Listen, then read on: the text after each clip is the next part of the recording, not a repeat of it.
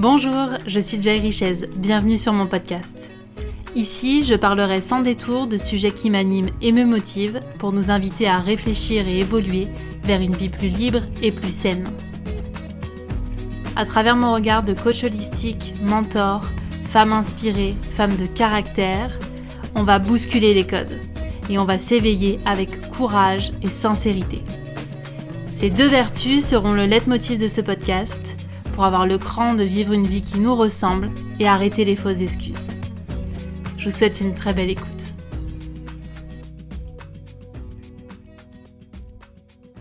Bonjour à tous et à toutes, on se retrouve dans ce nouvel épisode pour parler du pouvoir du cycle menstruel.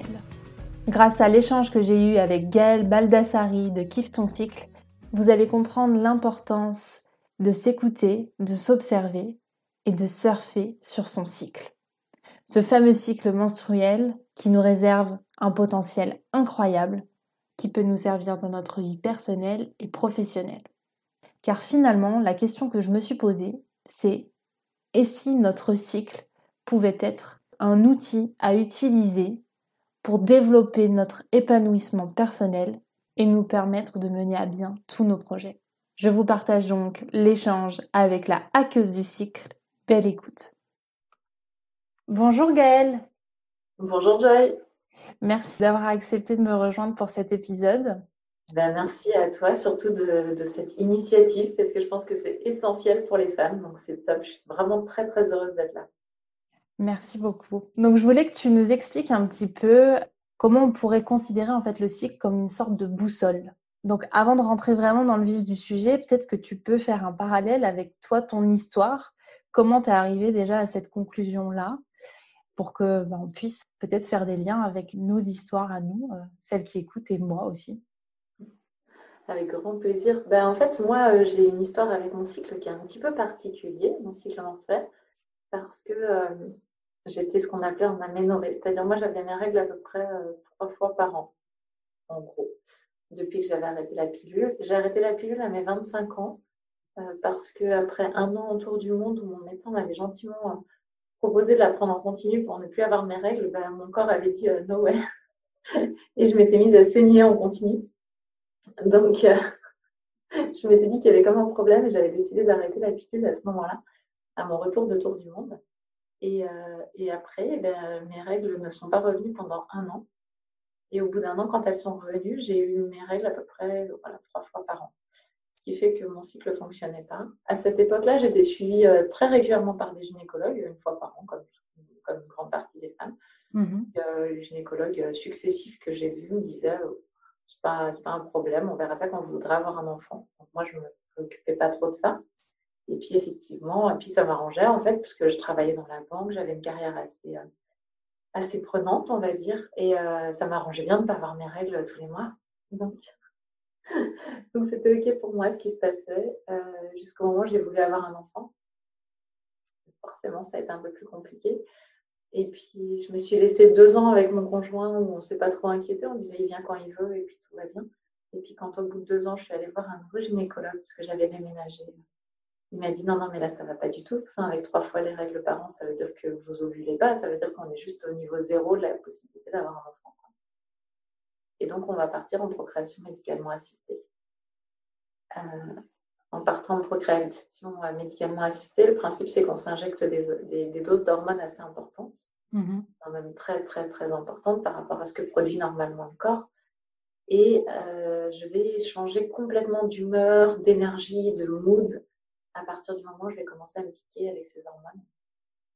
Et euh, ben, je vais demander très naturellement à mon médecin et puis même aux infirmières qui sont présentes et tout autour, il se passe quoi? Qu'est-ce qui m'arrive? Qu'est-ce qui fait que je deviens irascible, que j'ai du mal à manager mes collaborateurs en, gardant mes nerfs, que j'ai envie de pleurer quand un, quand un client, à l'époque j'étais directrice d'agence bancaire, il pouvait m'arriver d'avoir envie de pleurer quand un client me racontait son histoire. C'était le truc, je suis sensible, mais ça m'était jamais arrivé.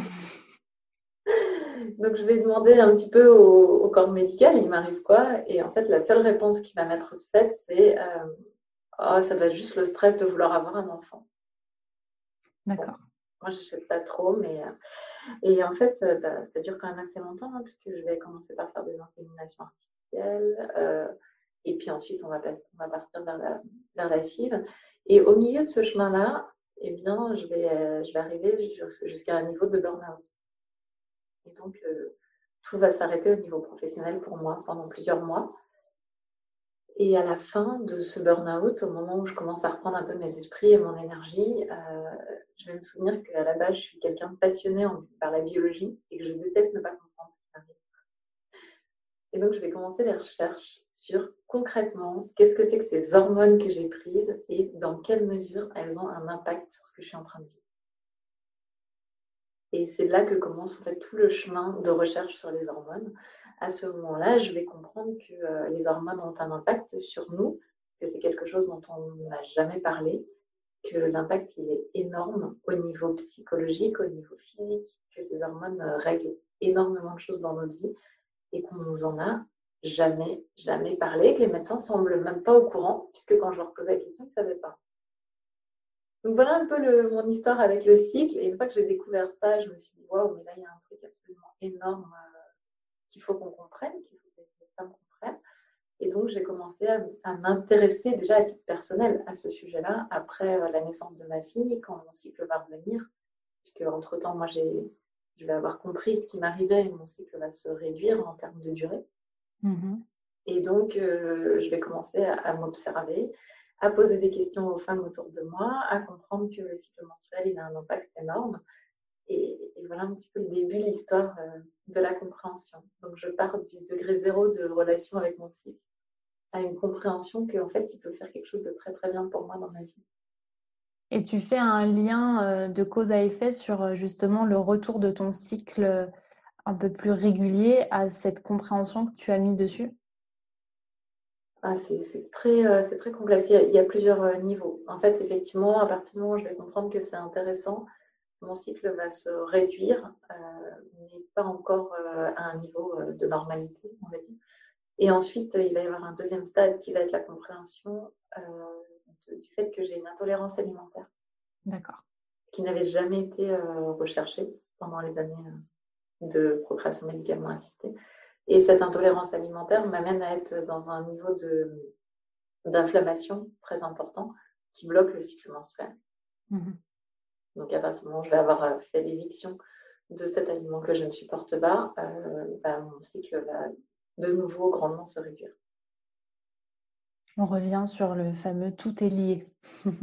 Mais c'est complètement ça en fait. Et puis là encore aujourd'hui, donc euh, moi je, ne mange plus, donc c'est le gluten, mais je, c'est pour moi. ça ne marche pas pour tout le monde. Tant qu'il y ait une espèce de, truc où on se dit Ah, bah, elle a arrêté le gluten, ça a marché pour elle. Enfin, ça a marché pour moi, mais il y a d'autres choses pour d'autres personnes. En tout cas, toute intolérance alimentaire euh, non repérée crée un système d'inflammation. Et à partir du moment où moi j'ai arrêté de manger, euh, là j'ai arrêté de manger du gluten, et pourtant il m'arrive de nouveau d'avoir des cycles qui sont un peu bizarres, etc. Parce qu'effectivement, tout est lié. Euh, moi, je sais quand j'ai un coup de stress, là en ce moment, avec le confinement, des choses comme ça, eh bien, euh, bah, ça redérègle mon cycle. C'est OK, mais parce que tout est lié. Hmm. Et alors, pour que euh, chacun et chacune comprenne, je dis chacun parce que je pense que c'est aussi important euh, de libérer la parole des hommes et de les informer sur ce sujet, comment fonctionne un cycle menstruel? Et alors, déjà, oui, c'est important que tout le monde puisse avoir accès à cette information-là, dès le plus jeune âge, si possible. Et donc, hommes et femmes, bien sûr. Euh, un cycle menstruel, il fonctionne avec euh, le démarrage du cycle qui est le premier jour des règles. Et au moment où euh, les règles arrivent, il y a un follicule, enfin, il, va y avoir toute une cohorte de follicules, de petits, de petits prétendants à l'ovulation, on va dire, qui vont commencer à partir dans la course et à grandir. Et à ce moment-là, il va commencer à y avoir des hormones qui vont être produites avec, avec cette préparation à l'ovulation.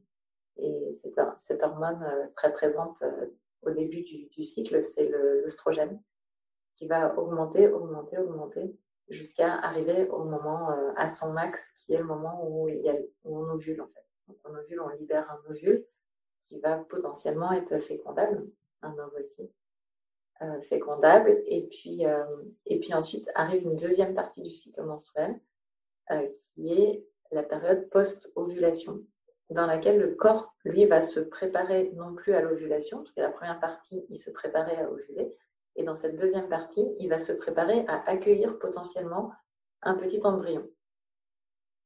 Et euh, cette deuxième partie, du coup, pour préparer euh, la venue potentielle d'une grossesse, il va envoyer une, autre hormone qui s'appelle la progestérone, donc pro comme euh, quelque chose qui fait pour, qui agit pour, gestérone comme la gestation. Mm-hmm.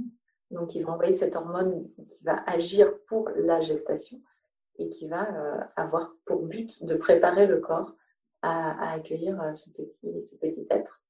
Euh, et, voilà. Et on va avoir aussi des oestrogènes qui vont se représenter dans la deuxième partie, dans cette deuxième partie. Donc en gros, il y a deux grosses phases, une phase de préparation à l'ovulation et une phase, de préparation à la grossesse. Il, va en résulter quatre, euh, quatre vécus différents. Alors j'ai dit deux phases et quatre vécus parce qu'il y a les interphases en fait. On a la préparation à l'ovulation. La, à on a l'ovulation qui est en soi un moment où il se passe d'autres choses au niveau euh, hormonaux. Et puis ensuite, il y a la préparation à la grossesse. Et puis, s'il n'y a pas de grossesse, eh bien, euh, il y a les règles où il se passe de nouveau autre chose. Est-ce que j'ai répondu à ta question? Oui, tout à fait. Et du coup, tu amorces très bien la suite. Euh, dans chaque euh, phase, il y a un, un, comportement, des émotions qui vont être totalement différentes. Oui, alors en fait, dans chaque phase, on va avoir un cocktail hormonal. J'aime bien cette. cette voilà, mais c'est vraiment ça en plus. Hein, c'est un mix de plusieurs hormones. Donc, on va avoir un cocktail hormonal différent. Et euh, ce cocktail hormonal va nous mettre dans un état d'esprit, dans une psychologie, dans une physiologie très particulière. Tu prends la métaphore du surf. Est-ce que peut-être tu peux nous, nous en dire un petit peu plus avec cette métaphore-là que tu utilises dans Kiffe ton cycle? Alors déjà, moi, je considère que euh, le cycle menstruel, euh, ça, il fonctionne vraiment comme une vague. Donc, on a une vague à laquelle succède une autre vague, succède une autre vague, vraiment comme si on se mettait sur le bord de la plage et qu'on regardait. Et euh, ce qui est intéressant déjà d'avoir en tête, c'est que ces vagues-là, on va en vivre à peu près 500 dans une vie. C'est pas neutre. Hein. Bien sûr. Et au niveau classique, quand ça nous arrive, aux alentours de 12 ans à peu près, hein, on a cette première vague qui arrive le, petit message euh, des gens qui nous entourent ou de la société, c'est bon, bah voilà, maintenant il va falloir que tu fasses avec, tu vas te prendre une vague comme ça tous les mois sur la tête.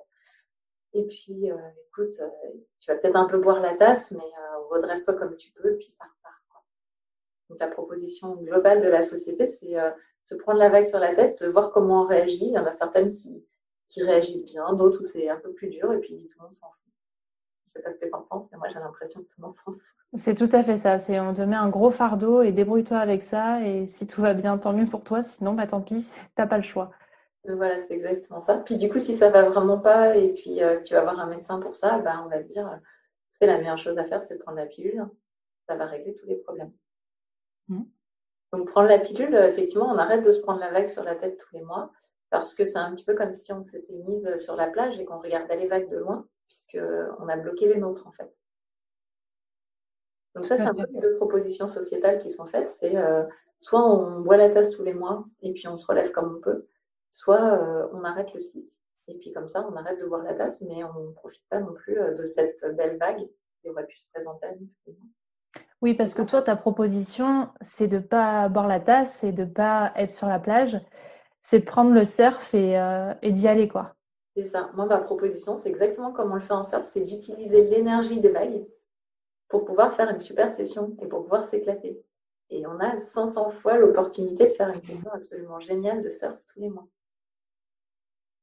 Donc ça, c'est effectivement ma proposition globale, c'est de dire, bah, il y a une troisième proposition qui n'est euh, jamais proposée, on va dire, euh, qui est justement d'apprendre à surfer cette vague, d'apprendre à comprendre que l'énergie de ce cycle menstruel, il peut euh, fonctionner vraiment comme un gestionnaire de projet interne qui est complètement gratuit, qui est disponible juste pour nous et qui va nous aider à aller vers nos projets.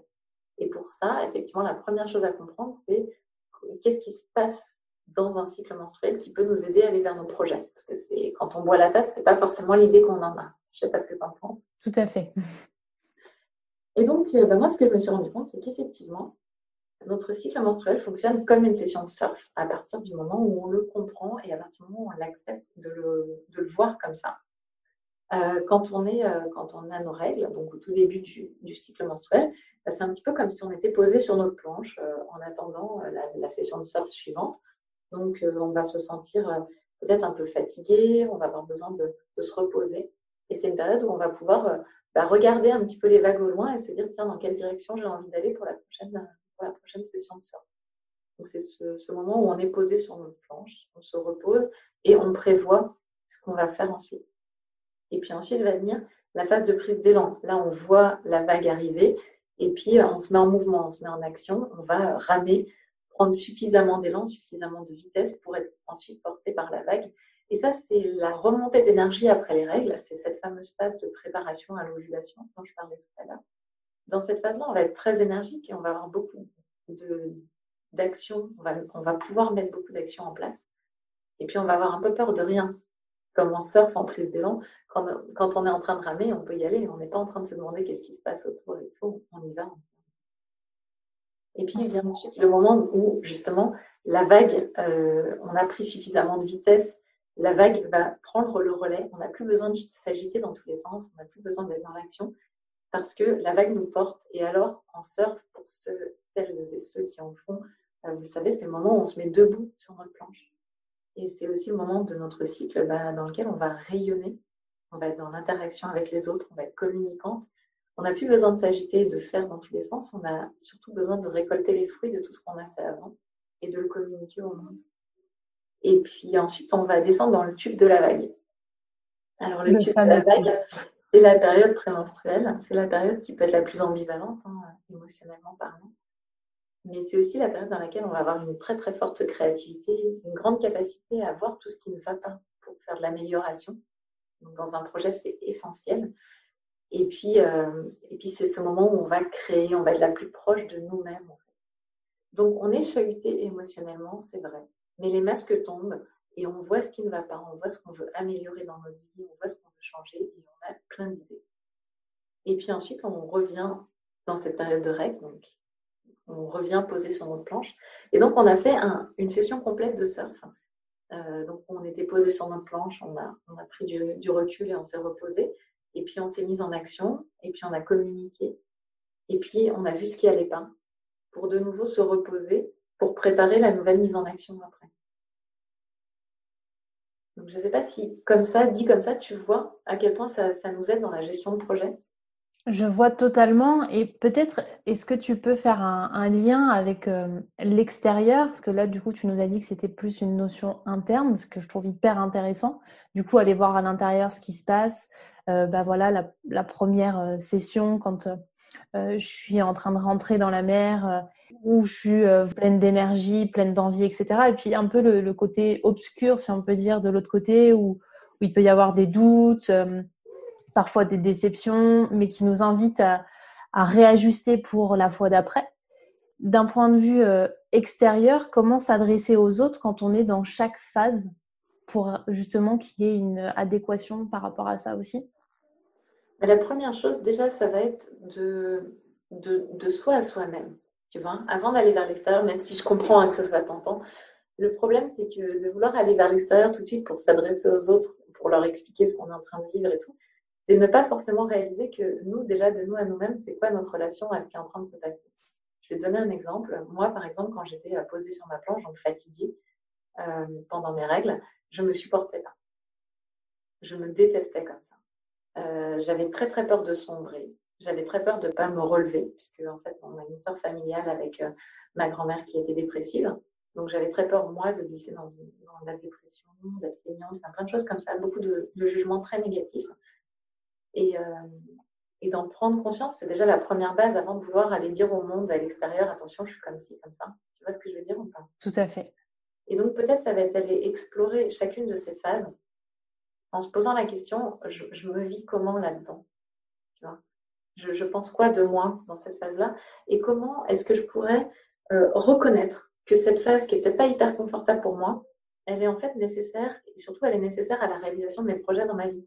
Par exemple, d'être fatigué, tu vas me dire, c'est peut-être pas hyper euh, nécessaire à la réalisation de mes projets, mais en fait, se, ressourcer, c'est essentiel. C'est-à-dire que avoir un projet ambitieux et vouloir le réaliser en espérant qu'à aucun moment on va avoir besoin de se ressourcer, c'est le meilleur moyen de se retrouver dans le troupeau de moutons à tomber en burn-out. Donc, tu vois, l'idée, ça va être de réaliser que chacune de ces phases, la phase prémenstruelle dans laquelle on voit tout en noir, dans laquelle on critique, c'est une phase euh, où on peut se dire, mais mon Dieu, euh, à chaque fois, je suis à deux doigts de fermer mon entreprise quand on est entrepreneur. Euh, je déteste, je me déteste et je déteste tout ce que je mets en place, etc. Oui, mais c'est aussi une phase dans laquelle on va repérer tout ce qui ne va pas. Et c'est pareil, c'est pas un projet ambitieux dans lequel à aucun moment on irait repérer les problèmes? Bah, c'est un projet de bisounours. Ça veut dire qu'à un moment, eh ben, il y a des problèmes qu'on n'a pas vus, qu'on n'a pas réglés et qui du coup vont faire que le projet va, vérifier. Donc tu vois, c'est déjà peut-être de, de soi à soi-même la première base. Moi vraiment, ce que j'enseigne, c'est déjà commence par revenir à toi. Tu vois, comment tu te vis toi là-dedans, comment tu te reconnais toi là-dedans, comment, euh, comment toi en tant que personne tu peux euh, être ok avec le fait que bah, moi je pensais être Gaëlle une et une seule avec mon identité de femme joyeuse, pétillante, euh, sympa, punchy, entrepreneuse, etc. Et d'un seul coup, je réalise qu'en fait, je suis Gaëlle x 4. que je suis bien celle-là, mais je suis aussi la nana qui reste plantée sous sa couette et qui a juste envie de pleurer. Je suis aussi celle qui euh, va devenir assez critique et assez rigide avec son entourage à certains moments de ma vie. Je suis aussi celle qui a des moments où elle n'a pas envie d'être maman parce qu'elle aurait juste envie de développer ses projets. Je, je, suis tout ça en fait. Et comment je vis le fait de découvrir que je suis tout ça? Alors que la société m'a toujours proposé d'être une image monolithique. Accepter qu'on est cyclique. Et ouais, accepter qu'on est cyclique et différente et que on en a quatre pour le prix d'une en fait. Et du coup, c'est génial. Donc voilà, moi je considère que c'est génial, vraiment. Et ça, c'est ce que je transmets, c'est ce que j'enseigne. C'est qu'à partir du moment où on a réalisé que chacune de ces facettes, elle sert notre projet, elle sert notre vie, elle sert la réalisation de, toutes nos ambitions, à ce moment-là, ça devient génial. Mais il y a toute une phase d'abord de, réappropriation de tout ça parce qu'on ne nous l'a pas présenté. Tout à fait, il y a une phase d'introspection où on, cherche à se comprendre soi plutôt que, comme tu le disais, aller voir euh, à l'extérieur euh, ce qui s'y passe. Et du coup, dans chacune de ces phases, est-ce que tu peux peut-être nous partager euh, un outil qui fonctionne sur toi ou qui a fonctionné dans cette, dans cette recherche, dans cette recherche de compréhension en fait? Tu, je sais pas, tu es passé par l'écriture, à noter bah, quelles étaient tes différentes émotions. Comment tu as fonctionné pour comprendre dans quelle phase tu étais? Alors oui, déjà, ça, a commencé par me poser la question tous les jours. Ce qui n'était pas évident pour moi, de dire, OK, dans quelle énergie tu te sens aujourd'hui? Qui est ma question rituelle maintenant. Et cette question-là, je me suis rendu compte que je ne me la posais pas vraiment. En fait, moi, j'avançais sur le chemin de ma vie sans trop me poser la question de qu'est-ce que je vivais à cet instant-là. Donc aujourd'hui, euh, je me pose la question tous les jours et parfois plusieurs fois par jour parce que parfois il y a des changements au milieu de la journée. Ok, tiens, dans quelle énergie tu te sens Donc ça, ça a été la première chose. La deuxième chose, ça a été de voir ce que je faisais parce que je me suis rendu compte d'un truc. Je vais, je vous le livrer là comme ça, vous verrez si ça, résonne à tous ceux qui nous écoutent. Euh, je faisais des choses. Donc par exemple, je faisais, euh, je nettoyais tous mes emails, par exemple, où je faisais ma comptabilité, qu'importe, je faisais quelque chose. Et puis, je me disais, mais là, euh, Gaëlle, tu avais prévu d'être en train de faire autre chose. Donc, euh, je vais donner Voilà, je faisais ma comptabilité et je me disais, euh, ah ouais, mais j'avais prévu de relancer les clients, ça va pas du tout, c'est n'importe quoi, je me mets des, je me mets un planning et je le tiens pas. Ce qui fait que je, je culpabilisais énormément. Mais en fait, ce qui est, ce qui est fou, c'est que je faisais. Donc, je faisais des choses, mais je faisais pas ce que je pensais devoir faire. Du coup, j'avais ce gap qui crée de la culpabilité, de la colère à l'intérieur de moi. Et j'ai compris qu'en fait, ce que je faisais était cohérent par rapport à la phase du cycle dans laquelle j'étais, dans l'énergie dans laquelle j'étais.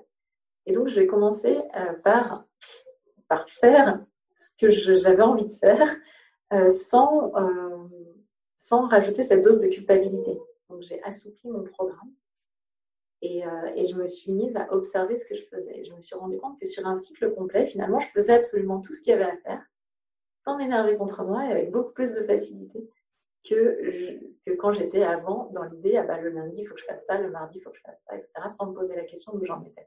Donc, tu vois, ça a été d'abord très intuitif de me dire, tiens, ok, mais concrètement, là, qu'est-ce que j'ai envie de faire? Par exemple, moi, il y a deux jours, euh, j'ai euh, remis complètement à blanc, j'ai rangé nickel, impeccable, etc., tout mon bureau, tous mes fichiers euh, dans l'ordinateur, tout. toute ma comptabilité, j'ai tout remis tout bien à blanc, etc. Ben ça, euh, ça correspond chez moi très clairement à ce qui se passe quelques jours avant mes règles. Et donc, si j'essaye de le faire à un autre moment, ben je vais pouvoir, il hein, n'y a pas de problème, je ne suis jamais incompétente de rien à aucun moment, mais ça va me demander plus d'énergie et je vais le faire euh, moins bien, moins avec, euh, avec moins de facilité. Là, c'est comme si j'avais une ultra facilité à ce moment-là à faire les choses. Et donc, je me suis rendu compte, autant utiliser chaque jour ce que j'ai une ultra facilité à faire, plutôt que d'essayer d'aller faire des choses parce que intellectuellement, je me suis dit, c'est maintenant qu'il faut le faire. Donc, tu vois, ça, c'était la, la première. Forcer, en fait, à avoir un, un programme qui n'est pas adapté du tout à ton cycle bah, le, problème du. Enfin, ce pas un programme adapté, c'est plutôt que tout ce qui est faisable avec un délai euh, non imposé, autant euh, me laisser le faire au moment où c'est plus facile pour moi de le faire. Mm. Donc, la première chose, ça a été d'observer déjà, d'observer ce que je faisais naturellement, en arrêtant de mettre un jugement dessus. Et puis ensuite, effectivement, une fois qu'il y a eu toute cette phase d'observation, donc moi, il y a eu plusieurs cycles qui n'ont été que de l'observation, que de l'écriture, effectivement, de, dans, comment je me sens chaque jour. Et puis ensuite, euh, l'observation de ce que je fais naturellement et voir si ça revient de façon cyclique ou pas du tout, si c'est un lien ou pas. Donc il y a comme ça, moi je conseille au moins trois cycles, vraiment d'observation, d'accueil, sans aller coller des images sur les choses, etc. Parce que le problème là, c'est que moi quand je présente euh, ma petite surfeuse avec les différentes positions sur sa planche, je présente une caricature d'un truc et, euh, et j'en ai conscience, c'est-à-dire que moi, mon but, c'est pas que les femmes, elles se remettent dans un dogme. Il y avait un dogme de la linéarité, il faut que tu sois toujours la même.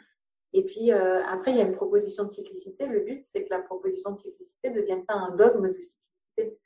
Je vais donner un exemple. Il y a des femmes qui, pendant l'ovulation, se sentent très fatiguées, par exemple. Donc, elles se sentent plutôt posées sur leur planche au moment de l'ovulation. Et puis, à l'inverse, il y a des femmes qui, au moment de, de leurs règles, ont un regard d'énergie. Bah, il n'y a aucun problème avec ça. Le principal, c'est justement de s'observer et de comprendre qui je suis moi pendant mon cycle. Oui, c'est pas de se dire il existe quatre phases. Si je suis pas vraiment en adéquation avec les phases que tu as mis euh, euh, dans ton livre, bah je suis pas normale. Alors qu'en fait, on a un cycle propre à soi avec des énergies et des émotions qui vont être aussi propres à chacune. Bien sûr, on a un cycle propre à nous, mais surtout chaque cycle est différent. Et le plus important, c'est de pouvoir accueillir euh, aussi ces changements. C'est-à-dire que moi, ma proposition, elle est de danser avec notre cycle, exactement comme on le fait en surf avec une vague. On va, on surfer très très différemment. Une grosse vague, euh, une vague qui arrive avec un courant, enfin bref, on, va s'adapter à chaque fois en surf, quand on, quand on surfe vraiment une vague. Et là, c'est exactement la même chose, c'est de se dire qu'il y a cette vague qui vient à chaque cycle, mais il va falloir qu'on s'adapte à la façon dont elle se, elle se présente à nous ce mois-ci et le meilleur moyen de s'adapter, ça va être d'avoir appris à s'observer, à s'accepter comme on est, plutôt que de recréer de la rigidité là-dessus. Tout à fait. Et en plus, tu parles aussi euh, de cette notion d'estime de soi qui est dans l'observation. Si du coup on est dans le non-jugement, euh, forcément, on n'est pas continuellement à, nourrir euh, quelque part ce petit démon qui est, beaucoup dans le jugement. C'est exactement ça. Et c'est vraiment la base. C'est-à-dire que comme on ne nous a pas présenté ces quatre personnages, entre guillemets, dans, notre, dans notre jeunesse, nous, on a tendance à, effectivement, comme je disais tout à l'heure, porter des jugements sur certaines de ces phases-là. Et du coup, pas forcément s'accepter. Et c'est compliqué quand on a un quart ou la moitié de, notre, de ce qu'on est, on n'accepte pas. Donc, l'observer et, reconnaître que c'est nous aussi. Bah, c'est remonter en estime de soi, parce que moi, je me suis mise à vraiment m'aimer dans toutes les facettes de moi. Alors qu'avant, il y avait des facettes dont j'avais honte, parce que je pensais que ce n'était pas normal de les avoir. Quand j'ai compris qu'elles servaient mon projet, quand j'ai compris qu'elles servaient ma réalisation et ma vie, je me suis mise à en avoir beaucoup moins honte, et au contraire, à les assumer, à les présenter. Aujourd'hui, j'en parle même sur les réseaux sociaux, etc. Et, mon, mon, pari là-dedans, c'est que toutes les femmes puissent renouer avec le, fait de ne pas avoir honte d'être différentes facettes, différentes euh, images. Par exemple, moi, je rêve demain d'un Instagram où tout le monde euh, met des photos en mettant la phase du cycle dans laquelle elle est. Parce que on pourrait avoir la réalité et pas toujours euh, la même image un peu léchée des femmes qui sont pimpées, etc. Tu vois un peu l'esprit? C'est que oui, moi aussi, il y a des moments où je suis pimpée, il y a des moments où je me sens super belle, il y a des moments où je me sens voilà, Instagrammable, on va dire. Et puis, il y a des moments où je suis dans mon lit et que je suis la plus moche du monde, que j'ai les cheveux gras, que j'ai des boutons, que voilà. Et je suis tout ça. Et d'avoir compris que tout ça, c'était cyclique, que la roue tourne, que quand j'ai des boutons, ça ne veut pas dire que définitivement j'en ai. Enfin, tu vois, d'avoir compris que tout ça, c'était mouvant, m'a permis, en tout cas à titre personnel, et les clientes que j'accompagne, c'est la même chose, de, regagner en estime de, soi. Parce qu'on comprend que, voilà, ce matin, en l'occurrence, moi, c'est vrai, je me suis réveillée avec trois énormes boutons sur le menton parce que, entre le fait que j'ai abusé du chocolat et le fait que je vais avoir mes règles qui arrivent, bah voilà, ça fait ça. Mais je sais que c'est ça. Du coup, j'arrête de me dire, ah, t'es moche, machin, etc. Je me dis, ok, bon, bah, j'ai des infos. Je, sais que de toute manière, dans quelques jours, c'est terminé. C'est ça, en fait, l'idée. C'est de, se reconnaître soi dans son entièreté pour derrière s'offrir la possibilité de s'aimer dans son entièreté aussi. Et alors, comme tu le dis très justement, on a des cycles qui vont être euh, différents euh, pour euh, chacune. Et qu'est-ce qu'il en est pour les femmes qui n'ont pas de cycle avec des ovulations régulières, etc. Alors, euh, bah, déjà, pas de cycle avec une ovulation régulière. Moi, c'est mon cas, hein, comme je te le disais tout à l'heure, parce que euh, c'est pas parce que j'ai réglé cette problématique d'intolérance alimentaire que mon cycle est réglé comme une pendule. Loin de là, parce que je fais partie de ces personnes qui ont un terrain inflammatoire assez important. D'accord. donc, je ne fais pas à tous les cycles. Donc, euh, ce qui est intéressant déjà, c'est de le savoir. On ne nous a pas appris, c'est pareil, ça quand on est jeune, à 12 ans, quand les premières règles arrivent, on devrait nous dire, bah voilà, comment tu fais pour reconnaître que tu as ovulé ou pas ce, mois-ci, tu vois. On devrait pas savoir, parce qu'en plus, c'est tout simple à savoir, à découvrir. Donc déjà, c'est la première chose, c'est de se dire, tiens, bah, il fonctionne comment mon cycle, d'apprendre à le, reconnaître. Et puis après, s'il est irrégulier, s'il euh, y a des changements, s'il est trop long, s'il est trop court, si tout ça, bah, c'est d'essayer de comprendre un petit peu ce qui se passe dedans. Déjà, de l'observer, de l'accueillir comme il est. Ok, il est comme ça, bon, bah, voilà, il est irrégulier il est il est trop court, je ne pas à chaque fois, ok, tout ça. Et puis de se rendre compte que le cycle menstruel, c'est un lanceur d'alerte. C'est le lanceur d'alerte du corps. À partir du moment où il dysfonctionne, ça veut dire que le corps nous donne un message, écoute ma cocotte, c'est pas le moment de tomber enceinte parce que tu n'es pas en état. Et tu vois, c'est ça le, problème, moi je trouve, de la procréation médicalement assistée, c'est qu'il n'y a pas de recherche de la compréhension de, de, ce qui se passe. Moi, pour, pour ne parler que de moi, je n'étais pas en état physiologique d'accueillir un enfant quand j'ai eu ma grossesse parce que euh, je n'avais pas arrêté de, manger du gluten. Du coup, je, je mourais à petit feu tous les mois. Mhm. Je perdais de l'énergie. Je n'avais pas suffisamment d'énergie pour accueillir une grossesse et pour accueillir un enfant derrière. Et ça, ça a été la réalité. Et du coup, ça a été très dur pour moi ben, d'accueillir cette petite puce adorable que je suis ravie d'avoir. Mais, euh, mais mon corps n'était pas en état. Tu vois? Et le cycle menstruel m'avait alerté, sauf que moi, je ne savais pas. Et c'est ça qui est intéressant, c'est que maintenant que j'ai compris que mon cycle menstruel, c'est un, lanceur d'alerte, et eh bien, quand je vois qu'il repart à déconner, comme c'est un petit peu le cas en ce moment, et eh ben, je me dis, OK, ça veut dire que là, mon corps, il me dit juste, il y a des trucs à régler, il y a des trucs à modifier. Que ce soit au niveau psychologique, hein, parce que la première chose qui dérègle le cycle menstruel, soyons clairs, c'est le stress. Mm-hmm. Donc, euh, ça, déjà, il faut, l'avoir en tête. Hein. Euh, et, ou que ce soit au niveau physique, voilà, des intolérances alimentaires, euh, des excès de sucre, par exemple. Il y a plein de choses qui font que le corps, il est avant tout en train d'essayer de se réguler et qui se dit c'est pas le moment de procréer. Et quand on comprend ça, on comprend qu'un cycle qui va de travers, c'est une information qu'il faut vraiment pas prendre à la légère. C'est une information qui nous dit que avant d'arriver à une maladie, avant d'avoir un problème grave, avant de se retrouver avec des trucs vraiment embêtants, notre corps nous prévient que là, il n'est pas en super état.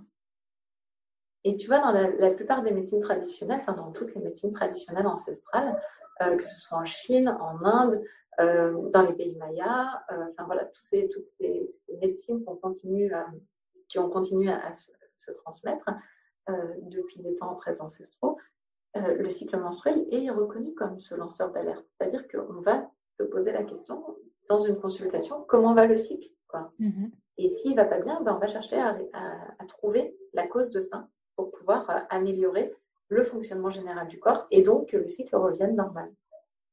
Donc déjà, c'est la première chose, c'est d'avoir cette information-là qui ne nous est pas donnée, parce que moi, encore une fois, j'ai vu plusieurs gynécologues dans cette période où j'étais en aménorrhée qui m'ont dit, écoutez, non, a priori, il n'y a aucun problème. Bah si, il y a un problème. Donc, Si le cycle ne va pas bien, si le cycle n'est pas ovulatoire à tous les mois, etc., eh bien, c'est d'aller chercher ce qui se passe déjà. Et puis d'essayer de résoudre les choses parce que c'est un signe de santé dégradée. Ça ne veut pas dire qu'on va très mal, ça ne veut pas dire que c'est la catastrophe, mais ça veut dire que le corps, il essaye de réguler des choses et qu'il a du mal et qu'il galère un peu. Donc autant essayer de l'aider. Donc ça déjà, c'est la première chose. Puis la deuxième, c'est d'accepter qu'un cycle normal, ce n'est pas un cycle de 28 jours par contre. un cycle normal, c'est un cycle de 21 à 35 jours. Et il y a 13% des femmes qui ont un cycle de 28 jours. Donc on est d'accord que 13, on est très loin de la majorité. Tout à fait. Donc 28 jours, c'est deux choses. C'est une moyenne, mais c'est même pas une vraie moyenne, en fait, c'est une moyenne bien pratique. Parce que c'est sur ça qu'on a pu euh, créer les pilules, qui a permis d'avoir quatre semaines et que ce soit ultra facile à gérer, etc. En fait, ça a été un espèce de consensus médical autour de ces 28 jours parce que ça aidait tout le monde. Tu vois Mais c'est pas une réalité. Donc aujourd'hui, un cycle qui va bien, c'est pas un cycle de 28 jours. C'est un cycle qui fait entre 21 et 35 jours et dans lequel il y a une ovulation qu'on arrive à repérer. Voilà, ça c'est un cycle qui va bien et dans lequel la phase entre l'ovulation et les règles, donc euh, on a repéré l'ovulation, les règles, eh bien, euh, fait au minimum 10 jours. Parce qu'en dessous, ça veut dire qu'on euh, on ne pourrait pas avoir un, un embryon qui s'implante. Tu vois Donc en gros, il faut repérer trois choses une durée entre 21 et 35 jours, une ovulation et une durée entre l'ovulation et les règles qui est supérieure à 10 jours. Si on a ces trois éléments-là, il n'y a pas de problème avec notre cycle. C'est juste, encore une fois, repérer les marqueurs, essayer de les comprendre pour juste ne pas subir en fait la, situation. C'est oui, ne pas subir et puis surtout repérer les, les signaux d'alerte de notre corps. Enfin, il est quand même super sympa de nous alerter qu'il y a un truc qui ne va pas. Et puis nous, on est là, euh, à lui en vouloir, à dire ouais, ça marche pas, tout ça. non, il nous dit juste ouh, ça sent C'est ça. Il nous dit juste écoute-moi et on préfère euh, regarder ailleurs. C'est ça, exactement. Mais enfin, c'est même pas tant qu'on préfère regarder ailleurs, c'est que soyons clairs, hein, il, y a des, il y a des gynécologues euh, qui sont entrés même dans le programme qui est ton site et qui m'ont dit mais, bien, on ne nous enseigne pas ça. Il y a des sages-femmes qui sont intervenues sur le sommet du cycle menstruel qui ont reconnu qu'elles sont allées chercher ces informations-là par elles-mêmes. Ça veut dire que dans toute la formation de sage-femme, dans toute la formation de gynécologue, a fortiori encore plus dans les médecins généralistes, etc., mhm. les, informations, les informations que je viens de te donner ne sont pas connues. Donc pour eux, cycle qui ne fonctionne pas égale cycle sur lequel on prend la main et on va mettre les hormones qu'il faut pour aboutir au projet de grossesse. Il n'y a pas du tout de conscience qu'un cycle ne fonctionne pas veut dire qu'il y a un problème. Et comme tu le dis très justement, que ce n'est pas forcément le moment et que ça invite à, l'introspection et à essayer de comprendre euh, comment euh, bah, retrouver une situation qui serait plus sereine et plus adaptée à mon projet. Ah bah clairement, enfin pour ma part, en tout cas, il aurait été beaucoup plus cohérent de faire des recherches d'intolérance alimentaire et de trouver tout ça avant ma grossesse que de me laisser euh, ma grossesse, mon allaitement, etc., avec cette problématique-là. Bon, a priori, ma fille va bien et c'est, tout va bien, on ne va pas s'en plaindre. Mais moi, par contre, je me suis épuisée énormément dans cette période-là et j'ai eu du mal à m'en remettre. D'accord. Donc, à prendre en compte. Oui, moi je pense que c'est ça, c'est une globalité qui est à prendre en compte. Et puis c'est de réhabiliter le cycle menstruel, ce que je présentais tout à l'heure. C'est-à-dire que si on apprend à le surfer, ce cycle, il va nous permettre vraiment d'aller au bout de nos objectifs. Et le problème aujourd'hui, c'est que comme les femmes sont dévalorisées par rapport à ça, qu'on leur dit qu'est-ce que tu as, tes règles, quand elles, se, quand elles se mettent en colère, il y a toute cette dévalorisation de, de la cyclicité, de la capacité à varier des femmes parce qu'on aimerait bien avoir une seule image d'elle qui est la bonne mère modèle et travailleuse modèle, tu vois, une espèce de, mix entre euh, prise d'élan et debout sur la planche, où tu serais et la mère parfaite et, euh, une travailleuse efficace et machin, etc., que en fait, on, a dévalorisé toute une autre partie de ce qu'on est. Et cette autre partie de ce qu'on est, elle sert la réalisation de nos projets. Et donc, on comprend bien que si on l'occulte, si on l'empêche d'exister, eh bien, on va rester dans, des réalisations très précaires de nos projets. Et c'est ce qui se passe aujourd'hui dans la société. C'est-à-dire que, bien sûr qu'il y a des femmes qui s'extraient de ça, heureusement, mais globalement, mais on a moins de femmes qui vont au bout euh, d'une création d'entreprise, on a moins de femmes qui arrivent à aller au bout des choses, euh, d'une grande carrière, de tout ça. Et moi, je pense que c'est aussi parce qu'elles se privent, on se prive collectivement d'une partie de nous, une partie qui sert notre réalisation, une partie un petit peu plus noire, un petit peu plus dark, euh, un petit peu plus en profondeur, que les hommes n'hésitent pas à mettre en, en, avant. Je veux dire, un homme qui va s'énerver dans une réunion, un homme qui va se mettre en colère, un homme qui va taper du poing sur la table, ou même un homme qui va à un moment dire Bon, moi j'ai besoin d'un peu de temps pour moi, je vais aller me reposer, c'est pas du tout dévalorisé. Mhm. Et c'est très dévalorisé pour les femmes. Et ça, pour moi, ça sert. Le projet, je veux dire, les hommes, quand ils vont euh, faire du golf, par exemple, ensemble, ben, c'est un temps de repos. Tu vois? Et c'est un temps où, quand ils vont, euh, je sais pas, c'est des gros clichés, mais c'est pas complètement faux quand même.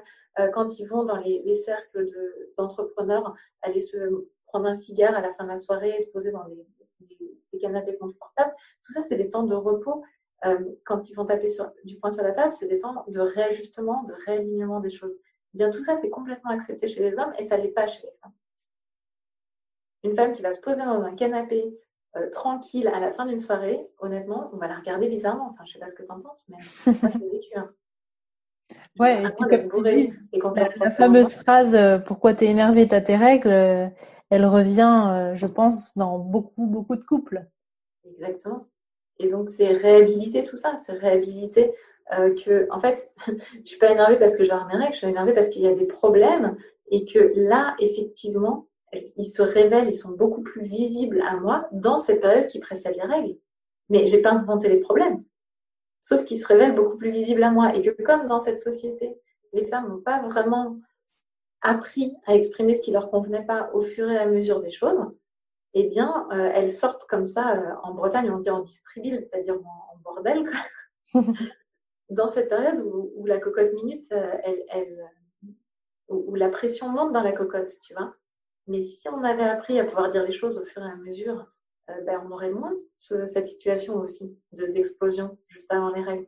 Donc, c'est vraiment comprendre que euh, les femmes ont, complètement la possibilité de s'exprimer dans, leur colère, dans leur mécontentement, dans ce qu'il faut modifier. Elles ont aussi le droit au repos, à la prise de recul, à, être tranquille par moment et décharger de certaines tâches par moment. Tu vois, c'est de prendre conscience de tout ça qui va permettre et de réhabiliter le cycle et surtout de permettre aux femmes de casser le, plafond de verre qui est encore au-dessus. Ouais, c'est comment s'adapter en fait à chaque phase euh, en en ayant conscience et en se servant de la force en fait de chaque phase pour, euh, pour être bien euh, sur les autres. Exactement ça. Et il y a une force à chaque phase, vraiment. Et, et, cette force-là, elle nous fait monter une marche à chaque fois. Sauf qu'aujourd'hui, eh bien, quand, on ne le sait pas, on a tendance à pirater cette phase. Par exemple, quand on est posé sur notre planche, qu'on est fatigué, ben, on va avoir tendance à vouloir se mettre un coup de pied aux fesses à prendre des, vitamines et puis à fonctionner à contrephase, alors qu'on ferait mieux de se laisser glisser dans cette fatigue, se reposer deux fois plus, parce que ce repos à ce moment-là, il va nous servir pour toute la suite du cycle. Tu vois, c'est ça l'idée. C'est plutôt accentuer le mouvement. Et, euh, accentuer le mouvement, ça veut aussi dire que quand on est en prise d'élan, quand on est dans cette phase où on a de l'énergie, l'action, etc., on y va à fond. Moi, je sais que dans cette phase-là, aujourd'hui, je suis capable de travailler jusqu'à 2-3 heures du matin. Vraiment c'est d'activer en fait ce, mouvement qui nous est proposé naturellement par le corps plutôt que de lutter contre ou avant j'aurais peut-être pu me dire ah bah non j'étais fatiguée la semaine dernière si j'y vais à fond cette semaine je vais pas encore être au top donc je vais me restreindre et je vais me ralentir tu vois. Bah là moi quelque part je vis à fond chacune des phases. Et justement, tu as pris le parti dans ton livre de choisir euh, la métaphore du surf parce que euh, tu l'expliques euh, le côté lune, ne te parlait pas forcément. Et euh, par contre, on peut faire un point avec les saisons. Complètement. Ben, en fait, la lune, euh, même la, lune, les saisons, tout ça, ça me parle. Euh, ce qui se passe pour moi, c'est que la lune, en fait, le problème, c'est cette, comment dire, cette, cette, chose qui circule, je sais pas comment le dire, mais c'est un peu général, qui fait qu'il y aurait un peu les élus qui saigneraient à la nouvelle lune et qui ovuleraient au à la pleine lune, et puis les autres, tu vois. Ce qui m'a dérangé avec la lune, c'est cette notion de temporalité euh, qui fait qu'il y a plein de femmes qui disent Ah ouais, mais moi, j'arrive pas à être en phase, etc. Et ça, ça me dérange, tu vois. Parce mm. que ça veut dire encore, on ressort le syndrome de la bonne élève. Et puis de nouveau, il y a les bonnes élèves et les mauvaises élèves. Et pour moi, avec le cycle, il n'y a pas de bonnes et de mauvaises élèves. Donc j'ai aucun problème avec la lune parce que je considère qu'effectivement, sa phase croissance et sa phase décroissante sont hyper cohérentes avec ce qu'on vit aussi. Ce qui m'embête, c'est qu'il euh, y a des femmes qui se mettent en tête qu'il faut absolument qu'elles soient euh, alignées avec la lune. Et là, ça devient un peu plus compliqué. Avec cette recherche de normalité, en fait. Exactement. Alors que quand on regarde les statistiques, euh, il y a l'application Plou qui a fait une recherche sur euh, plusieurs millions de cycles. Donc, on parle vraiment de. Et, en fait, dans la recherche qu'ils ont pu faire, il n'y a aucune incidence de la Lune sur le, sur le jour de déclenchement des règles, tu vois. Donc, à un moment, voilà, l'information aujourd'hui dont on dispose, c'est qu'il n'y a pas d'influence. Euh, donc, moi, je n'ai pas de problème avec le fait, la métaphore de la Lune, tu vois, dans mmh. la croissance, la décroissance, l'apogée, le, le repli, etc. Je trouve ça génial. Mais ce qui m'embête, c'est que ça ramène une temporalité euh, qui n'est pas celle des femmes aujourd'hui et qui peut mettre à mal une partie des femmes. Après, celles qui euh, sont réglées sur la Lune, c'est génial pour elles si elles le vivent comme ça. Mais ce que je voudrais, c'est que les autres soient pas là en train de se dire, ah là là, je vis un truc qu'il faudrait pas que je vive. Tout comme euh, si on fait le lien avec les saisons, c'est pas de date à date, mais plus moi ce que je trouve intéressant, c'est cette notion de bah, d'été où on est pleine de joie, pleine de passion, pleine d'entrain, cette notion de peut-être d'automne où bah, on est un petit peu plus euh, dans, la rupture avec certaines choses, le, deuil d'autres choses, et puis après passer plus dans cette phase d'hiver où là on serait en mode cocooning, repos, ce qui revient après le, tube, quoi. Euh, et, cette phase de printemps qui repart, euh, où, les, graines qu'on a semées auparavant bah, reprennent, refleurissent, euh, moi, ce que je trouve intéressant, c'est vraiment cette notion de, bah, en fait, oui, tout est cyclique et s'il y a des saisons, c'est aussi qu'il y a une raison euh, et il y a un lien avec nos propres cycles à nous.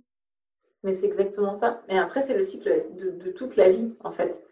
Euh, on va retrouver exactement la même chose à l'échelle de la vie d'un être humain, par exemple, avec le fait qu'il va y avoir l'émergence au début de la vie, une espèce de rapidité, comme ça, on le voit chez les enfants qui correspond effectivement à la prise d'élan, qui correspond au printemps, qui correspond, tu vois. Et puis ensuite, on va arriver dans une phase un petit peu d'apogée, de communication qui correspond au jeune adulte, tu vois, et qui va correspondre à l'été aussi de la vie. Et puis euh, l'automne de la vie qui va être euh, quand on va devenir un adulte plus mûr euh, avant la ménopause, tu vois, cette phase un peu où on se pose des questions, où il y a la crise de la quarantaine, la crise de la cinquantaine, tu vois, le truc un peu et, qui correspond à la phase prémenstruelle du cycle, qui correspond effectivement à l'automne de nos saisons et qui correspond au tube de la vague. Tu vois. Et puis ensuite, on va passer dans une phase plus de, repos, de retrait. D'ailleurs, c'est pour ça qu'on a créé la retraite, hein, tu vois. Mm-hmm. Et donc, on va être effectivement dans, l'hiver de la vie euh, où euh, les choses vont s'apaiser, on va, devenir sage, tu vois, un petit peu. Et, on a ça dans nos cycles, c'est-à-dire que quand on est posé sur notre planche, euh, dans cette période des règles, il y a une forme de sagesse qui s'exprime aussi. Et, en fait, toute la vie est faite sur ces cycles-là. Et on le retrouve dans tout, on le retrouve même dans un projet. Euh, un projet, au démarrage d'un projet, on est super excité, on est en prise d'élan, vraiment, euh, voilà. Et puis ensuite, on va communiquer avec les gens. Et puis ensuite, on va se rendre compte qu'il y a des trucs qui vont pas. Et puis après, on va se poser un petit peu avant de prendre des grandes décisions pour pouvoir repartir en action, tu vois. Et donc, toute la vie, tout, tout le vivant, tout est construit sur ce cheminement-là. Donc oui, bien sûr qu'il y, a, y a un parallèle avec les saisons, mais complètement moi, ce qui, fait que je n'ai pas retenu cette métaphore-là, c'est juste que pour moi, c'est très compliqué euh, de vivre euh, une saison dans une saison. Hmm. Que de vivre un cycle menstruel en été, puisque moi, je suis déjà très, très connectée, là, pour le coup, c'est un truc que j'ai toujours vécu, une très grande connexion avec les vraies saisons de la vraie vie, où je me sens en pleine forme en été et où je me sens euh, très, très fatiguée l'hiver, tu vois. bah, du coup, c'était compliqué pour moi de rajouter la saison dans la saison et de vivre un hiver en été, de vivre un été, enfin, tu vois, euh, entre mon cycle et la vraie saison de l'extérieur. Donc, je trouvais ça plus facile pour moi d'avoir la surfeuse qui me parlait de mon cycle, tu vois, et d'avoir les saisons autour dont j'avais conscience aussi parce qu'elles influent clairement sur moi. Mais ça, c'est très personnel. Et si la métaphore des saisons vous parle le plus, ou même si vous avez d'autres métaphores que vous voulez inventer, foncez en fait. Hein. Le principal, c'est d'avoir des images auxquelles se raccrocher pour se souvenir qu'on est variante. Et qu'il y a quatre euh, facettes euh, d'une seule et même personne. C'est ça. Et puis parfois, il y en a une cinquième. Enfin, nous, on en rigole avec, euh, avec les femmes qui font kiff son suite. Mais tu vois, parfois, il y en a qui me disent Ah, mais là, je ne sais même plus poser sur ma planche. Je, je, je, coule sous ma planche. Tu vois, donc parfois, on invente aussi d'autres métaphores. Il y avait une femme qui avait envoyé euh, comme ça une image avec euh, une femme qui était en train de faire le poirier sur, sa, sur une planche de surf.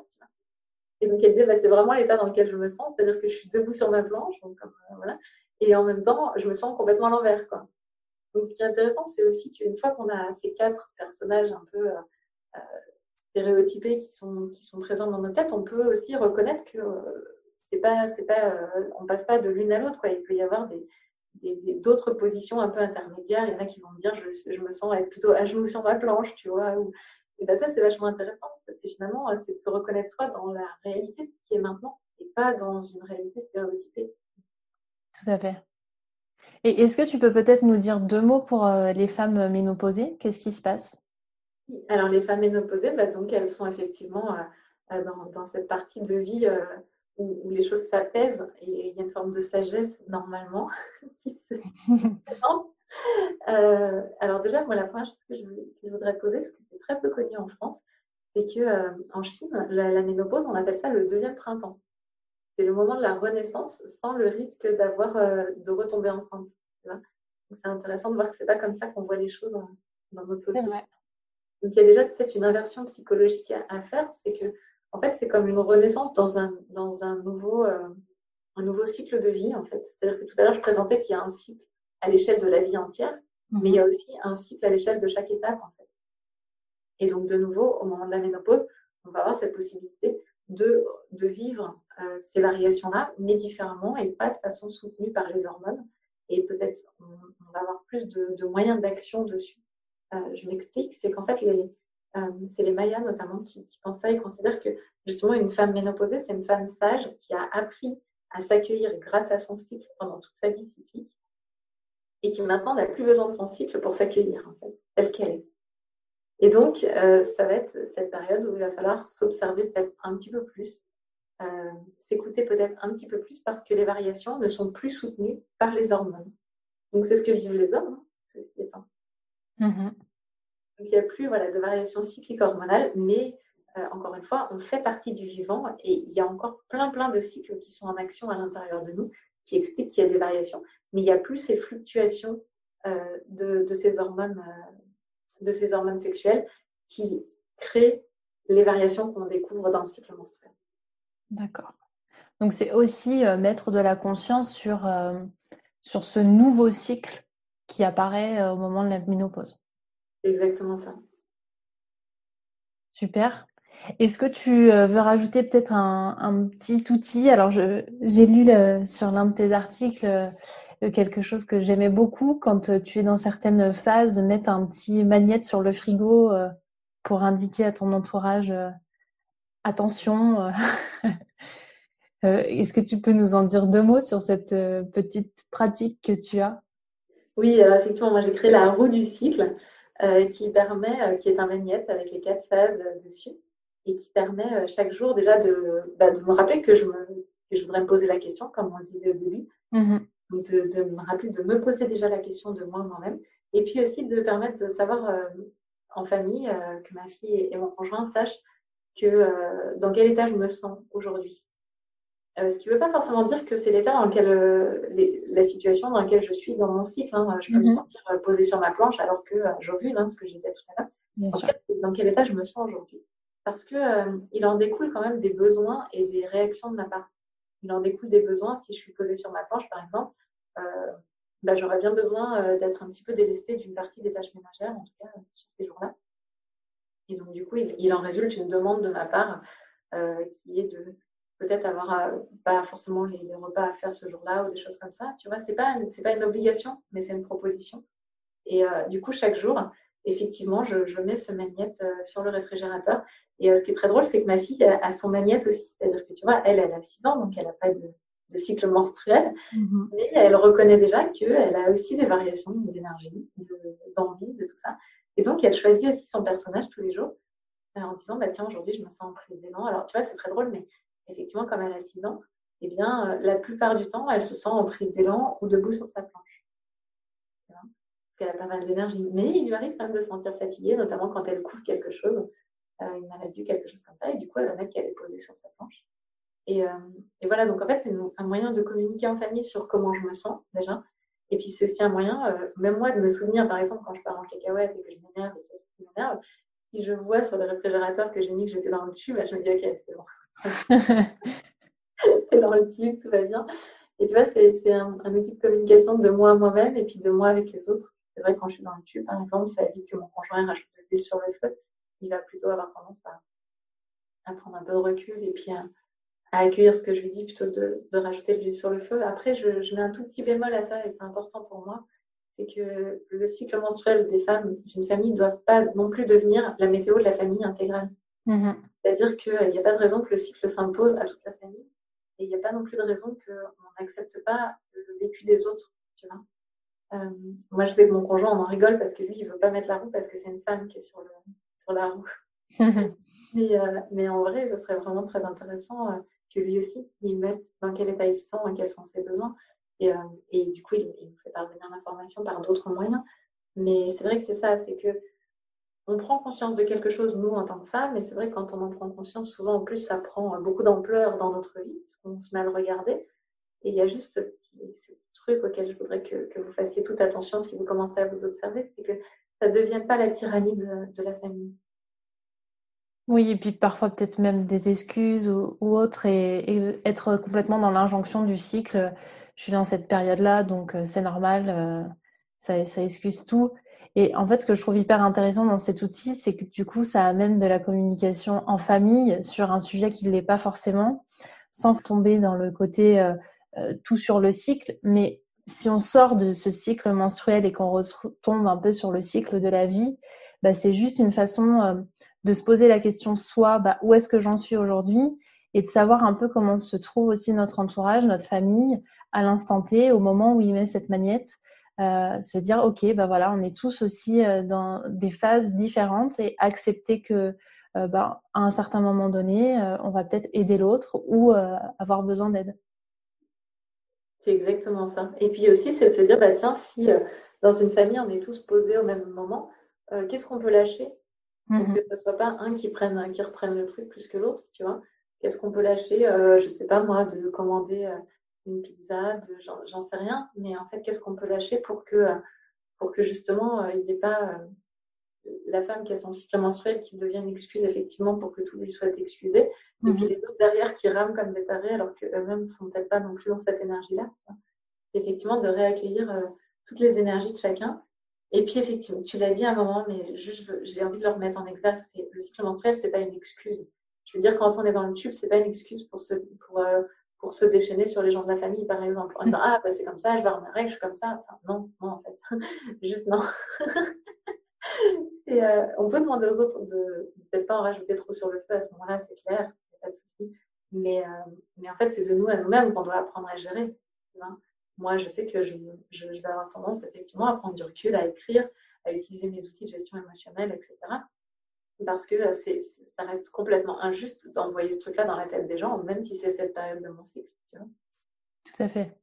Surtout euh, en, période de confinement euh, en famille, je pense que ça peut être intéressant de savoir un petit peu dans quelle énergie on, est tous pour que bah, on puisse faire des activités communes ou pas, et du coup avoir un, confinement idéal s'il peut y en avoir un. Ah, clairement. Et puis, c'est aussi un moyen de. Enfin, moi, je trouve que c'est un super outil, le cycle menstruel pendant le confinement. Pour justement, euh, le confinement, c'est quelque chose d'un peu monotone où chaque jour ressemble au précédent, etc. Mhm. Et finalement, si on reconnaît que nos énergies varient, eh bien, nos activités vont pouvoir aussi varier avec ça. Et euh, moi, je sais que je m'en sers beaucoup là en ce moment, justement pour, euh, bah, pour que chaque jour qui succède ne ressemble pas forcément au précédent et, et bah, par exemple, la semaine dernière, où je me sentais vraiment debout sur ma planche, pour le coup, j'ai fait des, chocolats avec les enfants. Enfin, tu vois, c'est l'idée de qu'est-ce qu'on peut faire euh, qui soit cohérent avec ce qu'on a envie de faire, tu vois. Euh, Aujourd'hui, là, je suis dans le tube et je sais que cet après-midi, j'ai proposé de faire des, de, des collages, là, tu sais, avec de la colle. Mm-hmm. Et euh, je sais que étant dans le tube, bah, je vais beaucoup plus mettre à disposition de matériel et moins me reculer, tu vois que, de, dire ah bah il faut absolument que je fasse avec eux et tout. Tu vois, c'est l'idée, c'est vraiment ça. C'est qu'est-ce que comment je suis moi pour me respecter moi tout en, en réalisant quelque chose. Donc ouais, ouais, dans cette période de confinement, je pense que c'est essentiel de savoir comment se sentent les autres et comment on peut se faire pour tous se respecter et puis comment on peut aussi s'appuyer bah, sur ce cycle qui nous est proposé pour, euh, pour euh, avancer vers nos projets encore, même dans le confinement. Bon, c'est chouette. Merci beaucoup Gaëlle pour toutes ces infos. Ben, merci, merci de m'avoir accueilli. J'espère que ça a été assez clair. Sinon, n'hésitez pas à aller visiter un petit peu le site où il y a plus d'informations sur Kiffe ton cycle. Tout à fait. Et puis, il y a ton livre aussi, euh, ton cycle. Et puis, pour celles qui veulent, qui veulent aller encore plus loin, tu as des programmes en ligne, euh, si je dis pas de bêtises, à la fois pour les jeunes filles et, euh, et pour les femmes. Donc, c'est chouette. Comme ça, euh, chacune euh, peut apprendre un petit peu plus sur ce qui se passe au moment des cycles. Oui, c'est ça. Il y a Kiffe tes premières règles qui est fait pour les jeunes filles à partir de 10 ans. Même, euh, on a des jeunes filles qui ont commencé à le suivre à 9 ans, qui ont adoré. Donc, voilà, jusqu'à 17 ans. Et puis après, effectivement, on a Kiffe ton cycle pour les femmes. Alors, Kiffe ton cycle est en train de se refaire une beauté, là, tout de suite. Euh, la nouvelle version va sortir le 6 mai. D'accord. Et après, tu as le sommet, c'est ça? Oui. Tous les trois mois, il y a le sommet du cycle menstruel avec un sujet différent à chaque fois. Euh, le principe, c'est de recueillir la parole des experts, parce que donc moi, mon domaine de compétence, c'est vraiment la psychologie du cycle et l'impact des hormones sur notre psychologie. Et mhm. je me suis dit que le cycle menstruel dans son ensemble avait un problème de méconnaissance. Et donc, j'ai décidé euh, de, de, faire euh, les sommets du cycle menstruel. Donc, il y en a un par trimestre où je, je vais interviewer une vingtaine à chaque fois d'experts sur un sujet donné pour pouvoir faire le tour un peu de la question. Donc, on a déjà et les sommaires restent disponibles sur le site ensuite pour pouvoir voir les conférences. D'accord. On a déjà fait un sommet sur le cycle en général, donc tous les points de vue, un petit peu les différents points de vue, justement des différentes médecines, etc., sur le cycle en général. On a fait un sommet sur le syndrome prémenstruel, donc euh, pour effectivement trouver bah, des remèdes, puisque c'est quelque chose qui dérange beaucoup les femmes, et puis voir qu'est-ce qu'on peut en retirer cette information du syndrome prémenstruel. On a fait le dernier qui s'est terminé là il n'y a pas longtemps sur euh, le désir d'enfant.